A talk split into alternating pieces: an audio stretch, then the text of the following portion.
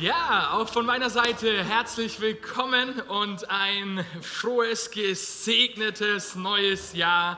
Ich freue mich mega, euch wieder zu sehen und mit euch zusammen Gottesdienst zu feiern. Wenn man mal drüber nachdenkt, ist es irgendwie unglaublich, oder? Aber wahr, nämlich schon wieder ein neues Jahr, 2022. Manchmal habe ich wirklich dieses Gefühl, dass die Zeit fliegt. Das kennt ihr bestimmt auch, oder? Ich weiß nicht, ob du zum Team Vorsätze gehörst und du dir für dein Jahr irgendwelche Dinge vorgenommen hast, wie auch immer du darüber denkst oder wie du das in deinem Leben handhabst. Ich glaube, einer der Hauptgründe, warum sich Menschen überhaupt Vorsätze machen, ist, dass sie diese vermeintlich fliegende Zeit irgendwie besser nutzen wollen. Oder biblisch gesprochen auskaufen wollen. Und es ist erstmal ein total guter Motivator, seine Zeit gut zu nutzen und eben verschiedene Dinge in diese Zeit hineinzubringen, wenn man sich vornimmt, mehr Sport zu machen, aber auch etliche Dinge aus dieser Zeit herauszubringen, wie vielleicht ein bisschen weniger Netflix glotzen. Wir alle, ob im Team Vorsätze oder im Team yo, was auch immer das Jahr bringt, und ich werde hier jetzt keine Abstimmung machen, wir alle kennen dieses Gefühl, die Zeit nicht wirklich greifen zu können, wie die Zeit fliegt. Und dieses Gefühl ist nicht wirklich befriedigend. Prediger 4, Vers 6 sagt uns, dass wir die Zeit ohnehin nicht festhalten können. Dort heißt es, besser ist eine Hand voll Ruhe als beide Hände voll Mühe beim Haschen nach Wind. Und dieser Vers, er gilt auch heute noch und auch für dein Jahr 2022. Besser, mein Lieber, eine Handvoll Ruhe als ein überfließender Kalender. Besser eine Handvoll Ruhe, meine Liebe, als der ständige Stress offener Aufgaben und Ziele, so gut sie auch sein mögen. Besser ist eine Handvoll Ruhe als dieses verpeilte, oft stressige in den Tag hineinleben. Und deswegen machen wir uns in der ersten Predigtserie in diesem neuen Jahr Gedanken darüber, wie wir Ruhe ganz praktisch in unserem hektischen 21. Jahrhundert leben und erleben können. Und der erste Schritt ist, dass wir aufhören, nach dem Wind zu greifen und loslassen, um mit leeren Händen dazustehen und ein Geschenk empfangen zu können. Das war im Kern die erste Botschaft, die per Video äh, auf YouTube am 2.1. verfügbar war. Und wir wollen uns auch heute nochmal den Text im 2. Mose anschauen, wo es um das Geschenk geht des Sabbats geht. Und ihr dürft dazu eure Bibeln aufschlagen oder mit mir zusammen auf dem Screen schauen, wenn wir den Text der heutigen Predigt lesen aus 2. Mose 20 ab Vers 8. Gedenke an den Sabbattag und heilige ihn. Sechs Tage sollst du arbeiten und alle deine Werke tun. Aber am siebten Tag ist der Sabbat des Herrn. Da sollst du kein Werk tun, weder du noch dein Sohn, noch deine Tochter, noch dein Knecht, noch deine Magd, noch dein Vieh, noch dein Fremdling, der innerhalb deiner Tore lebt. Denn in sechs Tagen hat der Herr Himmel und Erde gemacht und das Meer und alles, was darin ist. Und er ruhte am siebten Tag. Darum hat der Herr den Sabbattag gesegnet und geheiligt. Ganz kurz zum Kontext dieser Stelle. Das Volk Israel war gerade frisch aus der Sklaverei in Ägypten befreit worden und war am Berg Sinai in der Wüste angekommen.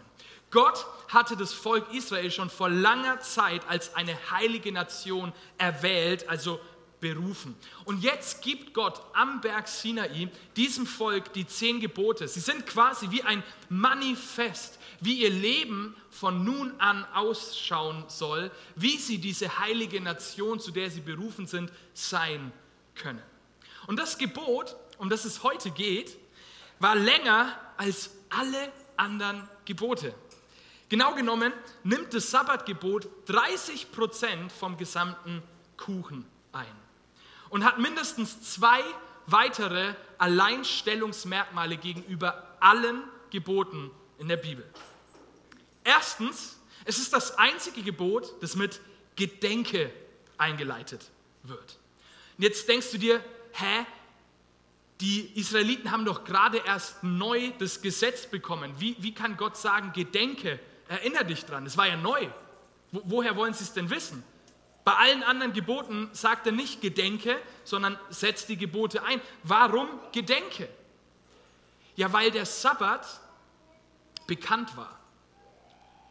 Er war zwar ein neues Gebot, aber er war seit Anbeginn der Zeit, nämlich in der Schöpfungsgeschichte in Genesis verankert, die jeder Israelit kannte. Und auf diese Schöpfungsgeschichte bezieht sich das Gebot des Sabbats, indem er sagt, denn in sechs Tagen hat der Herr Himmel und Erde gemacht.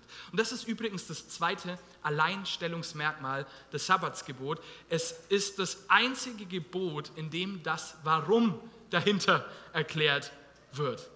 Ja, du sollst nicht stehlen. Ja, warum? Ja, ist so. Du sollst nicht lügen. Ja, warum? Ja, keine Ahnung. Du sollst nicht morden. Ja, warum? Aber warum den Sabbat heiligen? Weil Gott es vorgemacht hat. Weil er selbst geruht hat. Und daran sollen sich die Israeliten erinnern. Ich meine, was ist das für ein crazy Gedanke, dass unser Gott am siebten Tag ruhte? Der Allmächtige, der Schöpfer, er ruhte und wir sollen uns daran erinnern.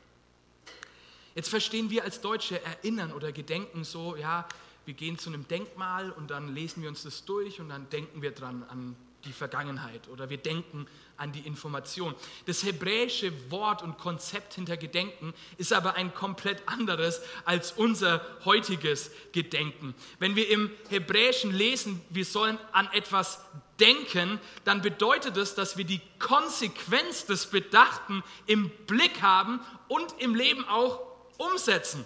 Man könnte sozusagen Gedenken übersetzen mit an etwas durch das Tun denken.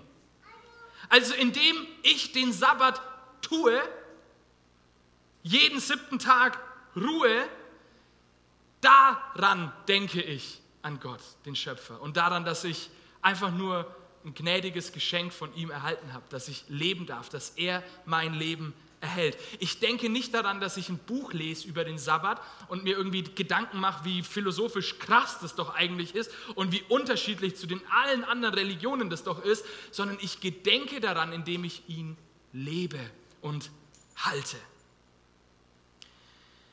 Wenn wir uns die Schöpfung genauer anschauen, dann entdecken wir überall in der Schöpfung Rhythmen. Rhythmen von Licht und, jetzt seid ihr gefragt, Ebbe und? Sehr gut. Sommer und? Einatmen und? Saat und? Arbeit und Arbeit. Im deutschen Kontext. Arbeit und Ruhe. Und der Sabbat, er ist viel mehr als nur ein besonderer Tag. Er ist ein göttlicher Rhythmus, der sozusagen in der Schöpfung, in der Ordnung Gottes angelegt ist. Wie ein Metronom tickt dieser göttliche Rhythmus seit Anfang an. Wie so ein Metronom, das man daheim hat, wenn man irgendwie ein neues Instrument lernt. Es tickt und tickt. Montag, Dienstag, Mittwoch, Donnerstag, Freitag, Samstag, Sonntag, Montag, Dienstag, Mittwoch, Donnerstag, Freitag, Samstag, Sonntag. Es tickt und tickt und tickt und tickt und tickt und tickt und tickt. Es wird nicht schneller, es wird nicht langsamer, es tickt und tickt und tickt und tickt und tickt. Die Rhythmik hinter unserer Sieben-Tage-Woche ist meines Erachtens übrigens keine menschliche Erfindung von irgendeiner Kultur, die den besten Kalender rausgefunden hat, sondern ich glaube, dass es tatsächlich der Fingerabdruck unseres genialen Schöpfers, unseres Gottes ist.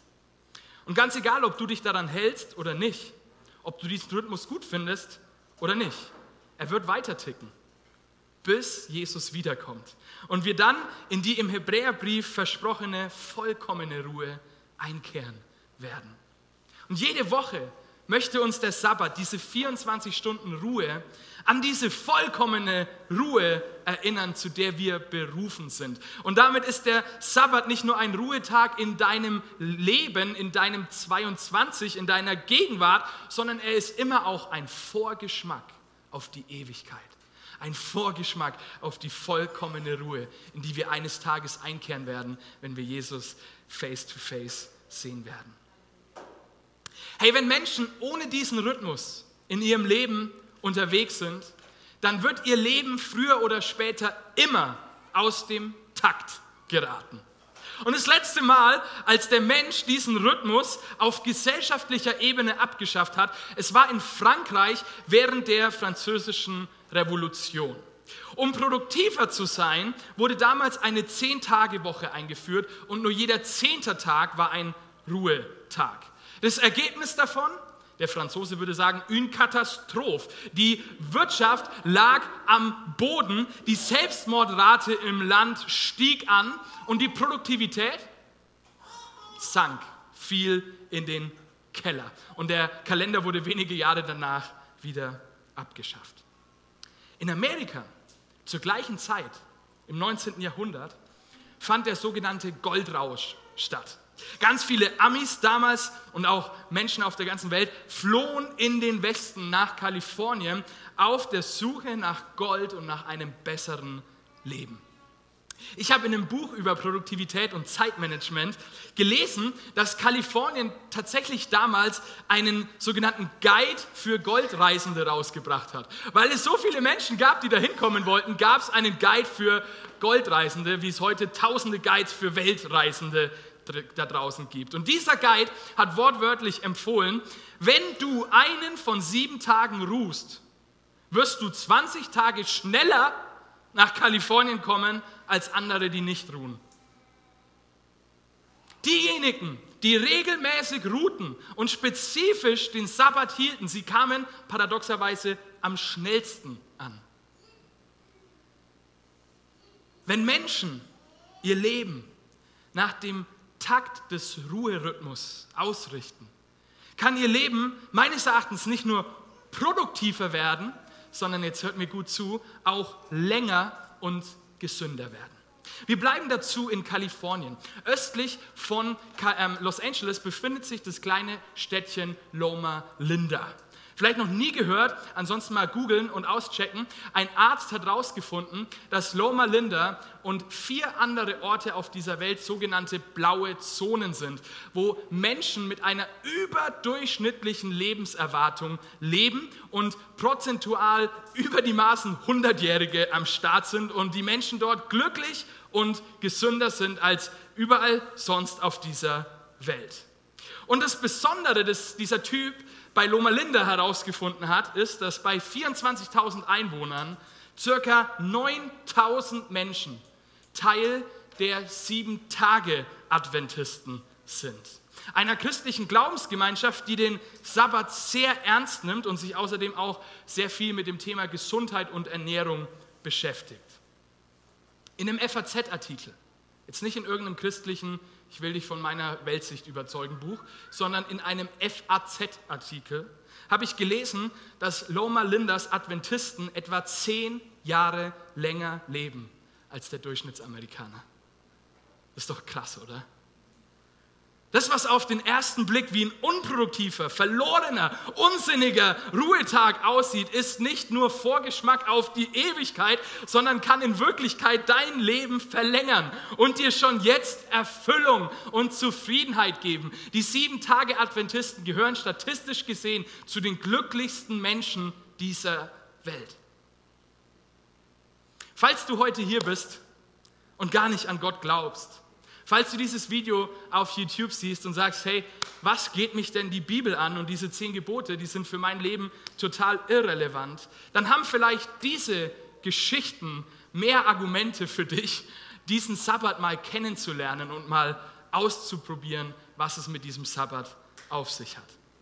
Falls du Christ bist und dich schon ein bisschen auskennst, weißt du, dass es zu diesem Thema alle möglichen Debatten und Kontroversen gibt.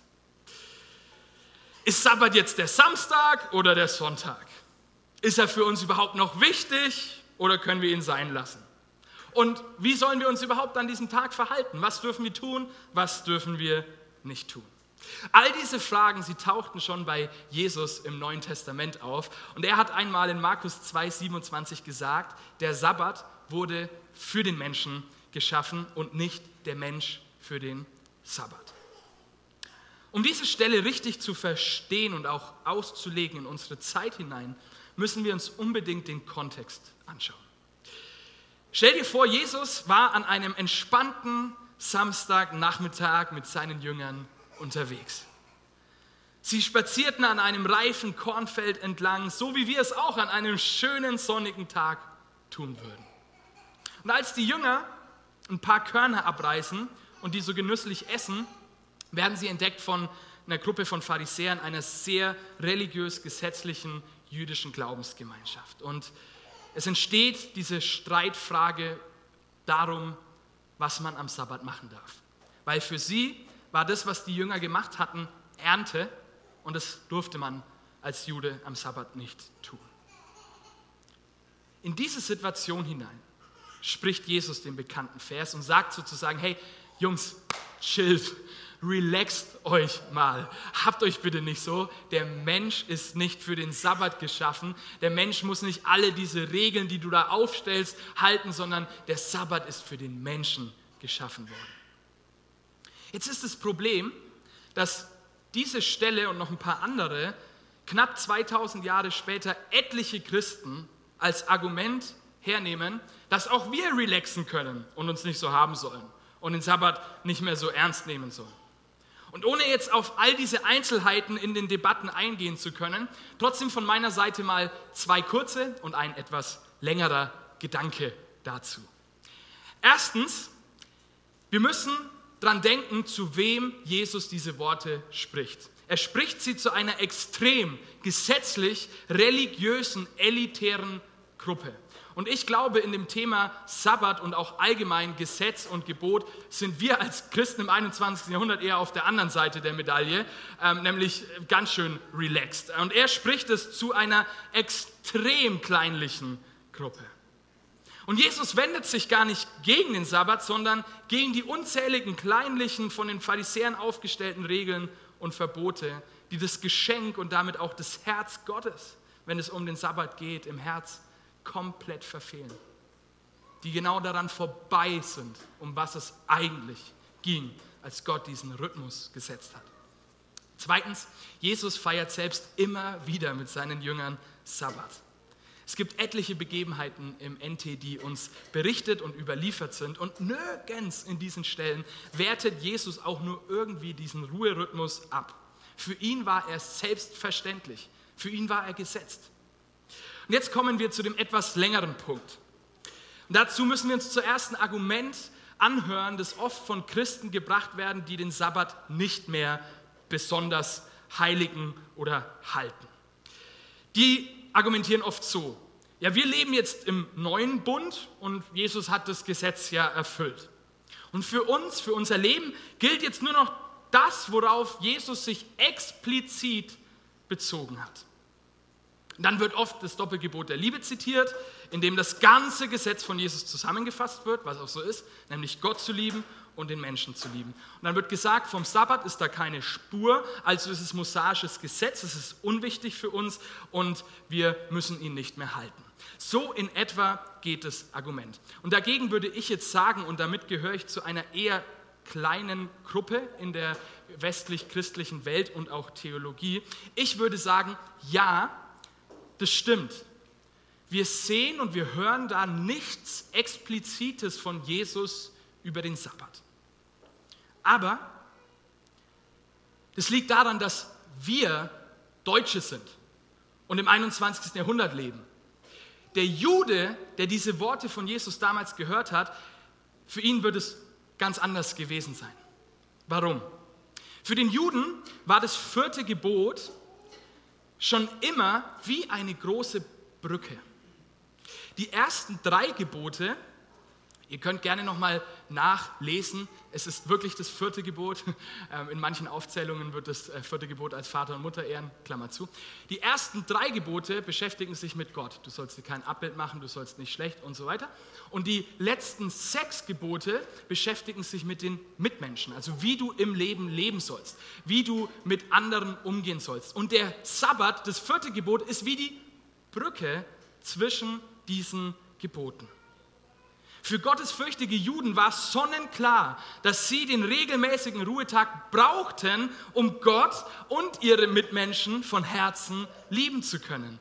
Und meiner Meinung nach war Jesus diese Brücke mehr als bekannt. Warum? Weil er sowohl in der Theorie gelehrt wurde, als auch in seiner gelebten Praxis, in seinem Leben diese Brücke immer wieder erfahren hat. Dieser Tag, wo du von den Dingen der Welt äh, rückziehst und ruhig wirst und neue Kraft bekommst, um Gott, aber auch deine Mitmenschen lieben zu können. Er wusste, dass wir den Sabbat brauchen, um Gott und unseren Nächsten wirklich aufrichtig und nachhaltig nachhaltig lieben zu können. Und ich glaube, dass Jesus überzeugt davon war, dass der Sabbat ein gnädiges Geschenk von Gott an den Menschen ist. Und wie bei allen Geschenken, die Gott uns gibt, er zwingt uns natürlich nicht, diese Geschenke aufzumachen. Und die ganze Diskussion, sie führt mich am Ende eh immer wieder zu dem Punkt, hey, selbst wenn ich den Sabbat nicht mehr halten müsste, was auch immer müssen bedeutet, würde ich ihn unbedingt halten wollen, weil er so gut für mein und für dein Leben ist. Wir lassen doch wertvolle Geschenke nicht einfach unverpackt unterm Baum liegen.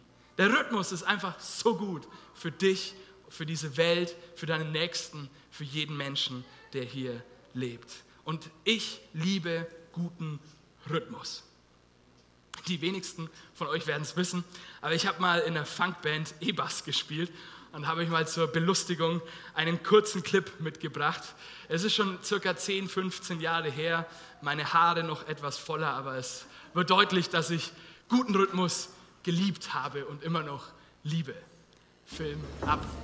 Hier hinten schwarzer Bass, volles Haar, Gabriel Skibitzki, Rhythmusgruppe, E-Gitarre, Drums, Keyboard und dann vorne zwei Bläser, die Trompete gespielt haben.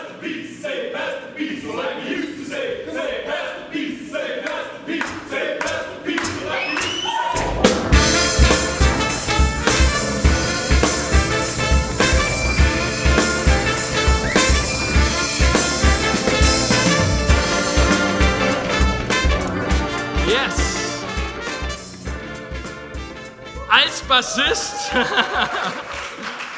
war ich Teil der Rhythmusgruppe und war verantwortlich für die funkigen Beats. Und ich kann mich noch so gut an die unzähligen Stunden erinnern, die ich mit diesem Ding hier, mit diesem Metronom daheim saß und die ganzen Lines immer und immer wieder geübt habe. Und das, was ich euch heute mitgebracht habe, nämlich das Ergebnis von vielen Jahren Bands zusammenspielen und einzelnem Üben, äh, das hörte sich ein paar Jahre vorher noch wesentlich schlechter an, aber die äh, Videos habe ich daheim gelassen. Immer und immer wieder haben wir uns hingesetzt, haben das Metronom angemacht und haben gelernt, auf den Rhythmus zu spielen. Und dann sind wir in der Band zusammengekommen und hatten Bandprobe und es kam immer mal wieder vor, dass einer aus dieser Rhythmusgruppe, der E-Gitarrist, der Bassist, der Schlagzeuger oder der Keyboarder, zu schnell oder zu langsam waren und wir nicht im Groove gemeinsam gespielt haben. Und unser Lehrer hat immer sofort abgebrochen, hat gesagt, Schluss, wieder von vorne. Oder Chorus nochmal, wiederholen, wiederholen, wiederholen. Und wir haben es immer und immer wieder gespielt, bis wir uns eingegroovt hatten auf den Beat. Es war so wichtig, denn man muss jetzt dazu sagen, es gibt nichts Schlimmeres als Funkmusik, die von einer schlechten Rhythmusgruppe gespielt wird. Es ist eine absolute Qual dazuzuhören. So ungefähr so, wie wenn in einem Orchester die erste Geige verstimmt ist.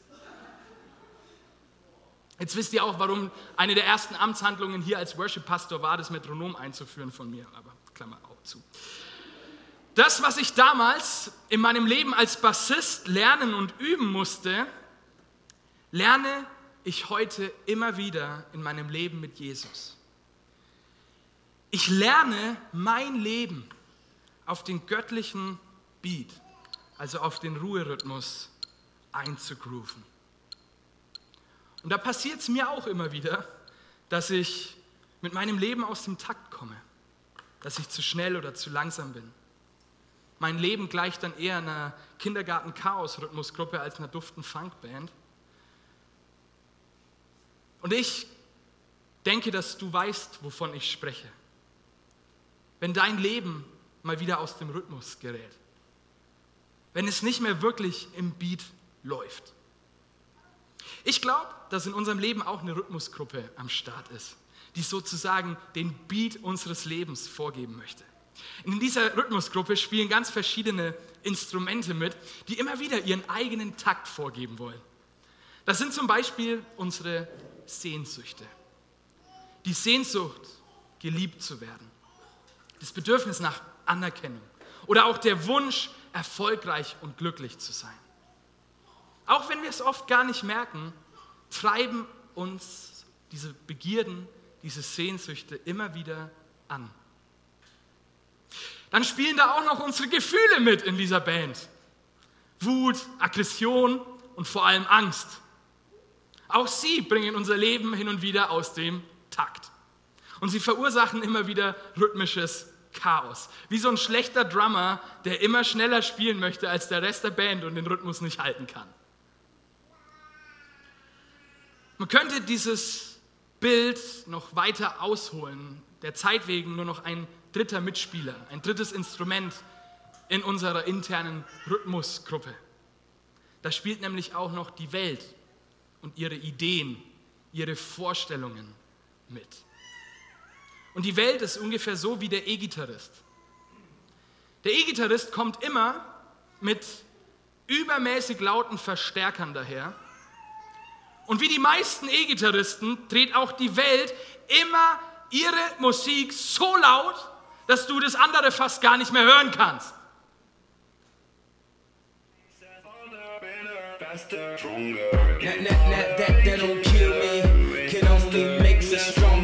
Ich glaube, der Song funktioniert vor allem im dritten Gottesdienst. Im ersten Gottesdienst haben die Leute mich nur angeschaut. Was passiert jetzt?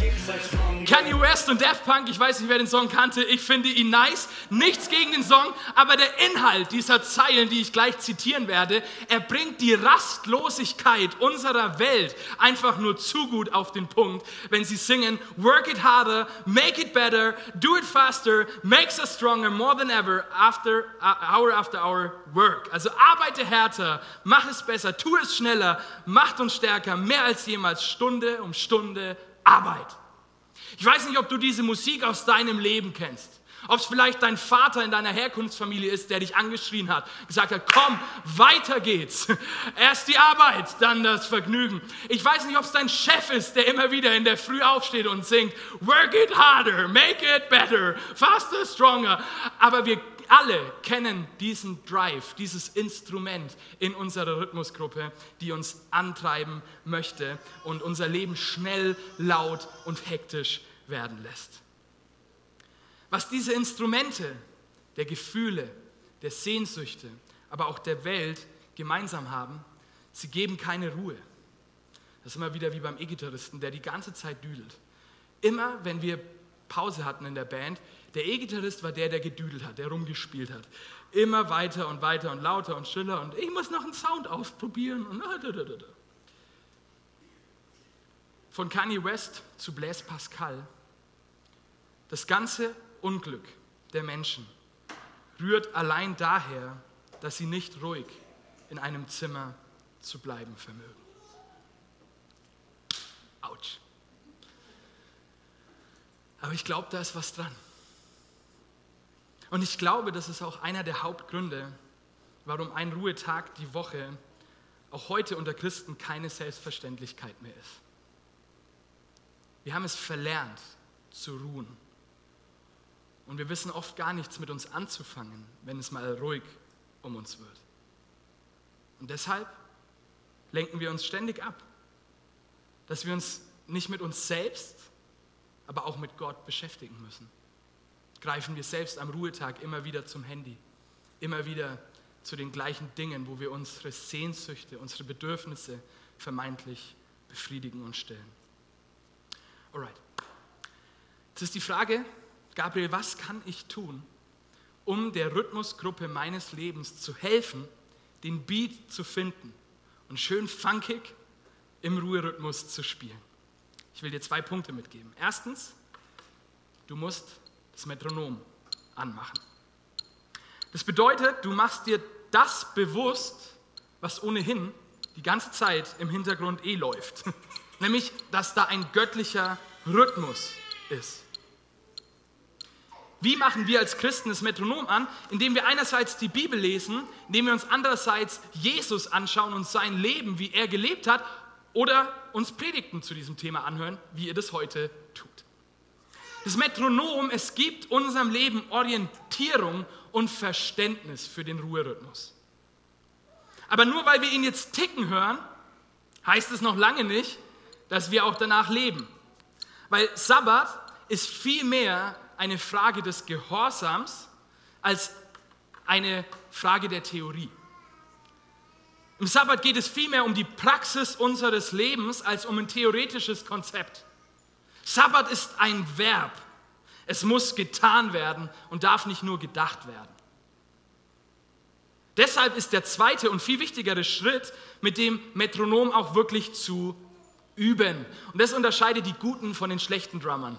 Die äh, richtig guten Drummer von den mittelmäßigen Drummern. Sie setzen sich beständig daheim hin und üben ihre Beats auf das Metronom. Und auch wir müssen lernen und trainieren, zu diesem Ruherhythmus zu leben. Es ist noch kein Meister vom Himmel gefallen. Und auch wenn der eine vielleicht ein bisschen mehr Rhythmus im Blut hat als der andere, ist es harte Arbeit. Es braucht Disziplin um und Einsatz, um den Sabbat in seiner Fülle wirklich erleben zu können. Und das ist der Punkt, der uns allen am wenigsten gefällt. Sabbat erfordert Disziplin. Wenn du dir vornimmst, 24 Stunden die Woche, 24 Stunden am Stück die Woche zu ruhen, wann auch immer das ist, Samstag, Sonntag, Montag, Dienstag, wenn du dir das vornimmst, dann wird es in der Regel nicht einfach so passieren. Es bedarf der Vorbereitung. Es bedarf der Planung. Ich glaube, Ruhe kostet einen Preis. Sie fällt nicht einfach so vom Himmel. So, wir laufen durchs Leben und plötzlich Ruhe, jo, jetzt ist sie da. Nein, wir müssen sie in unser Leben hinein planen. Und ich möchte deswegen jetzt noch ein paar Tipps und gute Fragen mitgeben, die dir dabei helfen können, in deinem Jahr 22 Sabbat wirklich zu leben. Und das wird jetzt ziemlich basic. Ich werde nicht emotional heute enden im Sinne von, oh, Jesus ist da und er liebt uns, sondern ich werde einfach ein paar Fragen euch stellen, ein paar Gedanken noch mitgeben und dann liegt es bei euch, ob ihr in diesem Jahr Ruhe als eure Kraft erleben wollt oder ob ihr von euren chaotischen Rhythmusgruppenmitgliedern der Sehnsüchte, der Begierden und der Welt angetrieben und hektisch durchs Leben eilen wollt. Erstens, entscheide für dich und für deine Familie, welcher Tag überhaupt in Frage kommt. Und ich glaube, da sind wir tatsächlich freier als die Juden, die da gewisse ähm, ja, Gesetze haben von 252 oder wie viel auch immer Sabbatgeboten.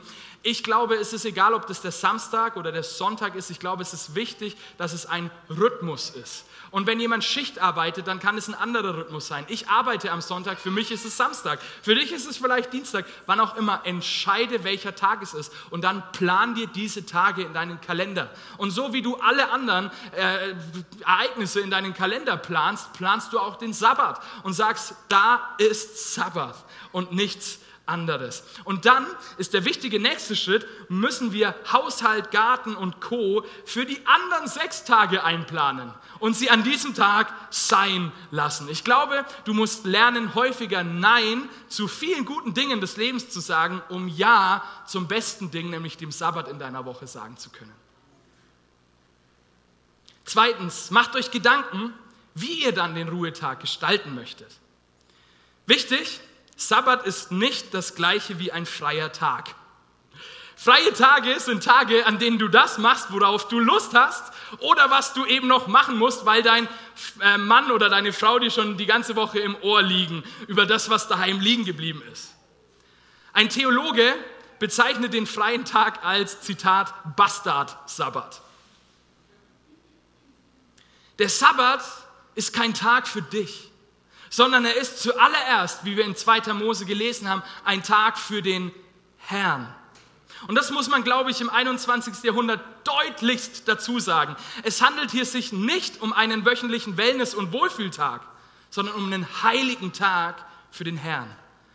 Das heißt, ein Tag der Anbetung, der Orientierung in Richtung Gott, ein Tag, der heilig ist, der anders ist als der Rest der Tage.